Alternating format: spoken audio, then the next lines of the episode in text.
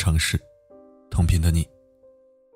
欢迎收听四零四声音面包，我是四零四。最近在一条上看到了一个北京女孩逆袭的故事。八五后女孩音乐，毕业后没去上班，宅在家里十一年。前三年几乎零收入，和大多数年轻人一样，处于迷茫又焦虑的状态中。支撑着他走过艰难时期的，是他对手工的热爱。他每天趴在家里，制作羊毛毡，又一针一针戳出自己想象中的各种玩偶，蘑菇小人、小猴子、大象、小鹿。做完之后，特别有成就感。当他把自己的作品放到网上后，这种童话感满满的风格，瞬间吸引了很多人的关注。他把自己的情绪，难过、快乐、悲伤、敏感、温暖，全部都融进了羊毛毡里。慢慢的，欣赏他作品的人越来越多，他在国内。举办了一个又一个展览，后来甚至爆火到了日本。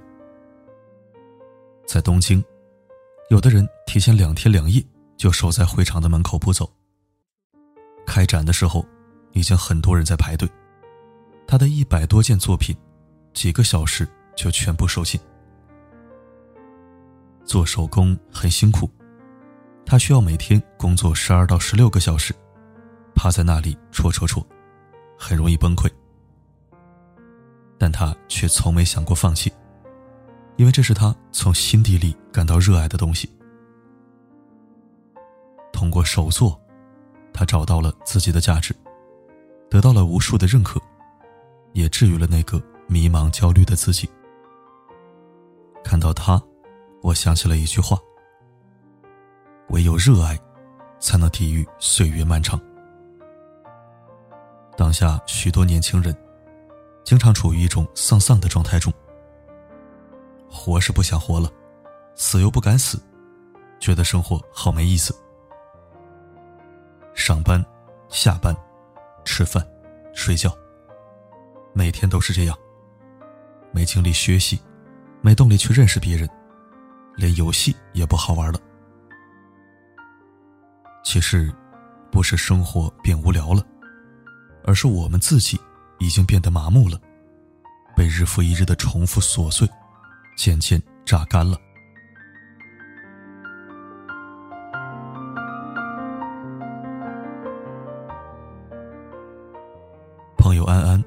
诉过我关于他的一段经历。毕业之前，他曾经在一家国企里实习，做行政秘书。他以为自己可以像国产剧中职场女性那样。踩着十二厘米的高跟鞋行走在高档写字楼里，风风火火的跟着老总一起去谈判，去观摩学习，去发挥自己的专业特长。而现实却浇了他一盆冷水。他经常被安排做些这样的工作，比如说，将老总的杯子整整齐齐的放在柜子里，所有杯子的把手都必须朝着同一个角度。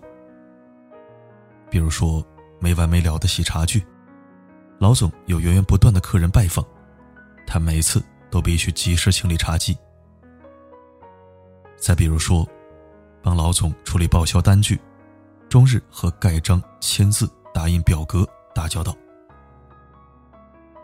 他说，觉得自己特别像摩登时代里的卓别林，机械的拧着流水线上的螺丝，找不到工作的意义。什么是伪工作？就是那些会占用你很多时间和精力，同时没有任何实质意义的工作。知乎上有一个问题，引起了三万多网友的关注：为什么上班只是坐着，这一天下来还是觉得疲惫不堪？答主肥肥猫的回答让人扎心不已。不要继续骗你自己了。你觉得上班疲惫不堪，却又说不出个所以然来，根本原因在于，你其实心里很清楚，你每天做的事情是毫无意义的。人本能的排斥没有任何创造性和成就感的东西，尤其方案机械性且重复的活动。对于工作也是一样的，你的身体反应比你诚实。很多人心里其实很清楚，自己早上浑浑噩噩的踏进电梯，到晚上脑袋空空的走出大楼，一整天都没有任何收获和任何进步。开电脑，敲下一行行无意义的数字，在工作群里无穷无尽的回复“好的”，订盒饭、贴发票、听同事聊八卦，网上随便抄几段工作小结，这一天就过去了。没有成就感，没有价值感，没有满足感，不开心，却又不敢辞职。前几天在网络上看到这样一段话，心里的某个地方感觉被戳痛了。没有一个男孩子小时候的梦想是在市中心拥有一套八十平米的房子。五岁的时候，大人们问孩子们长大后想做什么，有人说想当宇航员，有人说想当科学家，还有人说想当董事长。十五岁的时候。孩子再次被问到这个问题，他们还是朝气蓬勃，但是理想更加现实了。他们说想考个好大学，做一名坐办公室的白领，朝九晚五。二十五岁的时候，年轻的他们，表情开始变得凝重。他们犹豫了，说只想多赚点钱，在老家买一套房子，再买一辆车。至于做什么，关系不大。三十五岁的时候，已过而立之年的他们，苦涩的笑着，摇摇头，什么也没说。我想起《夏洛特烦恼》里，已然是成功人士的夏洛，找到老同学大春。他们一起去了学生时代经常去的那个游戏厅，打电动，比输赢。一局结束，大春开心的大笑，手舞足蹈的像个孩子一样大喊：“夏洛，我终于赢了！为了打败你，我练了好几年呢。”而夏洛神色复杂的看着大春：“大春，我真羡慕你。”他羡慕这个穷的叮当响的男人，到了中年，还能为了一局游戏而笑得那么纯粹。而夏洛自己呢，已经好久都没有发自内心的笑过了。就像北岛写道：“那时，我们有梦，关于文学，关于爱情，关于理想，关于穿越世界的旅行。如今，我们深夜饮酒，杯子碰到一起，那都是梦破碎的声音。”我们年少时的快乐，被残酷的现实、不喜欢的伪工作、身份的焦虑，慢慢榨干了。越艰难迷茫的时候，越是要好好沉淀自己，找到心之所向。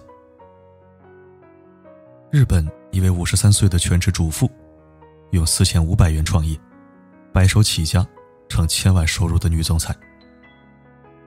一切。都源于一次机缘巧合。他参加了女儿学校组织的手工艺课程，他开始对编织产生了浓厚的兴趣，给女儿编织的餐具包小巧又可爱，其他妈妈看到后也纷纷跑来向他学习。从那以后，一发不可收拾，他开始自制各种实用的编织品，许多人开始向他购买。他就拿着自己仅有的四千五百元私房钱，开网店，谈合作，直到成立了自己的工作室。现在的他简直就是人生赢家，住在自己新买的豪宅里，做着自己喜欢的事业，闲暇时聚会、旅行。还有中国的一位女生搜集，因为喜欢宫崎骏的动漫世界，决定自己做微缩作品。他喜欢将自制的小东西，一点点的布置于每个空间。看到最后的成品，他总是有着满满的成就感。他把哈尔的移动城堡变成现实，影片里可爱的小物件，都通过他的巧手获得生命。他想方设法把热爱变成了终身的职业，一一实现了自己的愿望清单。还有一位九零后的中国女生倪传静。因喜欢画中国风的插画，登上了福布斯世界名人榜。他执着的向各个杂志社投稿，将插画印成明信片，让他被越来越多人认可。外国人评价他的作品，画里浓郁的中国风，让他们沉醉。看到他们的故事，让人不禁在羡慕中思考。找到自己热爱并愿意付出努力的事，有多幸福？心理学上有一个杜利奥定律，指的是没有什么比失去热忱更使人觉得垂垂老矣。一个人没有了热情，一切都将处于不佳状态。一个人如果能够主动的去探索兴趣，并积极投入，沉浸式体验，就会更容易激发出生命的热情。生活没有标准答案，愿我们都能找到内心深处的那份热情和蠢蠢欲动。眼里有光，心中有梦。共勉。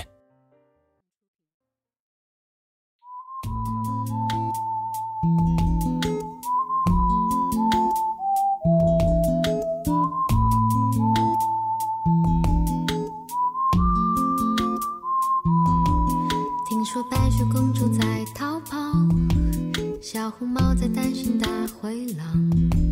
听说疯帽喜欢爱丽丝，丑小鸭会变成白天鹅。听说彼得潘总长不大，杰克他有竖琴和魔法。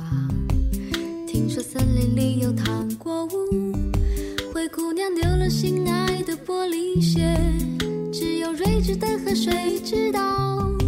白雪是因为贪玩跑出了城堡，小红帽要建议治自己变成狼的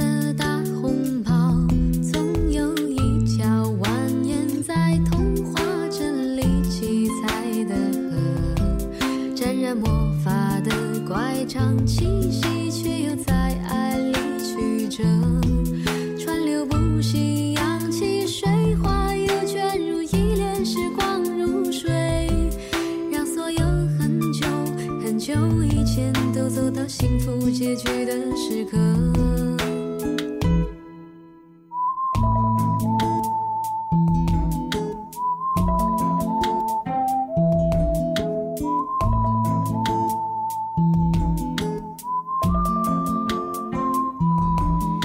听说睡美人被埋葬，小人鱼在眺望金殿堂。听说阿波罗变成金乌。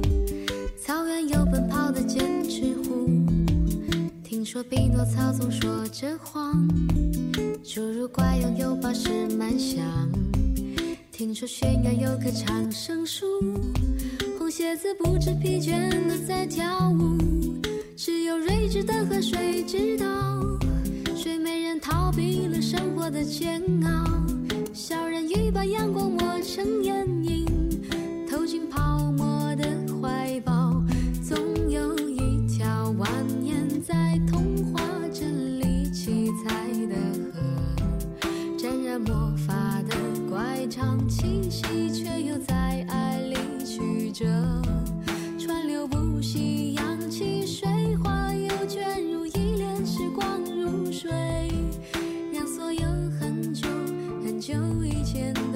幸福结局的时刻总有一条蜿蜒在童话镇里梦幻的河。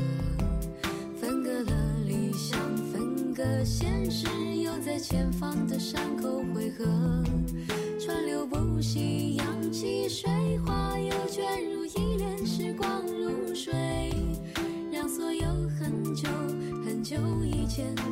幸福结局的时刻又陌生。